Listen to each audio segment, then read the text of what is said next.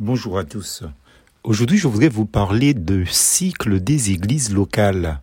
Toute cette génération alla rejoindre ses ancêtres et après, elle surgit une autre génération qui ne connaissait pas l'Éternel ni ce qu'il avait fait en faveur d'Israël. Juge chapitre 2 verset 10. Nous savons qu'un cycle est une suite de phénomènes se renouvelant dans un ordre immuable. Par exemple, les quatre saisons, le printemps commence approximativement le 1er mars, l'été débute le 1er juin, l'automne le 1er septembre et l'hiver commence le 1er décembre, dirons-nous en grosso modo. En tout cas, dans certaines régions du monde. Bien évidemment, il y a toutes sortes de cycles, mais ceci n'étant pas l'objet de notre méditation. Si nous regardons l'histoire sainte, entre guillemets, comme disent les spécialistes, c'est-à-dire celle des Israélites, mais alors nous aurions pu intituler cette causerie Le cycle des croyants.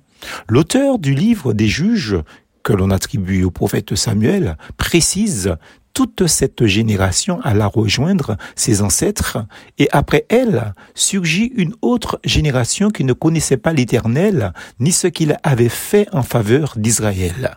Le peuple servit l'Éternel pendant toute la vie de Josué et pendant toute la vie des anciens qui lui survécurent et qui avaient vu toutes les grandes choses que l'Éternel avait faites en faveur d'Israël.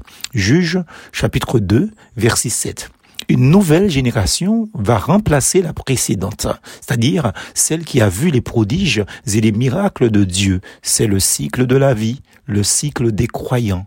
Textuellement, nous lisons ce qui suit toute cette génération alla rejoindre ses ancêtres. Et après elle surgit une autre génération qui ne connaissait pas l'Éternel, ni ce qu'il avait fait en faveur d'Israël. Les Israélites firent alors ce qui est déplaît à l'Éternel et servirent les Baals. Ils abandonnèrent l'Éternel, le Dieu de leurs ancêtres, celui qu'ils avaient fait sortir d'Égypte, et ils suivirent d'autres dieux pris parmi les dieux des peuples qui les entouraient. Ils se prosternèrent devant eux et irritèrent ainsi l'Éternel. Ils abandonnèrent l'Éternel et servirent Baal et les Astartés. Juge chapitre 2, versets 10 à 13. C'est hélas ce qui se passe dans les églises locales. Les fondateurs des églises locales, c'est-à-dire les leaders et les fidèles réunis, manifestent de manière évidente un tel zèle pour Dieu, une telle consécration, une réelle sanctification, car Dieu les a bénis dans le projet de fondation d'une œuvre nouvelle. Ils ont vu, entre guillemets, la main, entre guillemets toujours, de Dieu à l'action. Ils ont été l'objet de tant de bénédictions, de grâces diverses.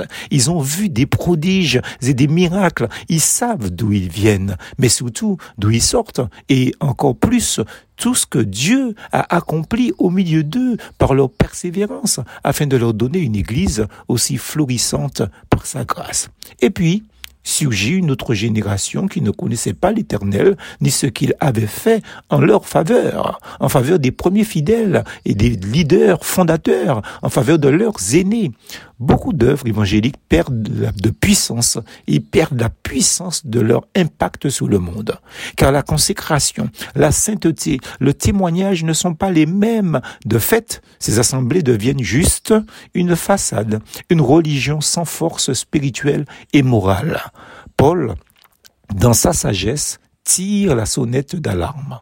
Selon la grâce de Dieu qui m'a été donnée, dit-il, j'ai posé le fondement comme un sage architecte et un autre bâtit dessus, mais que chacun prenne garde à la manière dont il bâtit dessus. 1 Corinthiens chapitre 3 verset 10.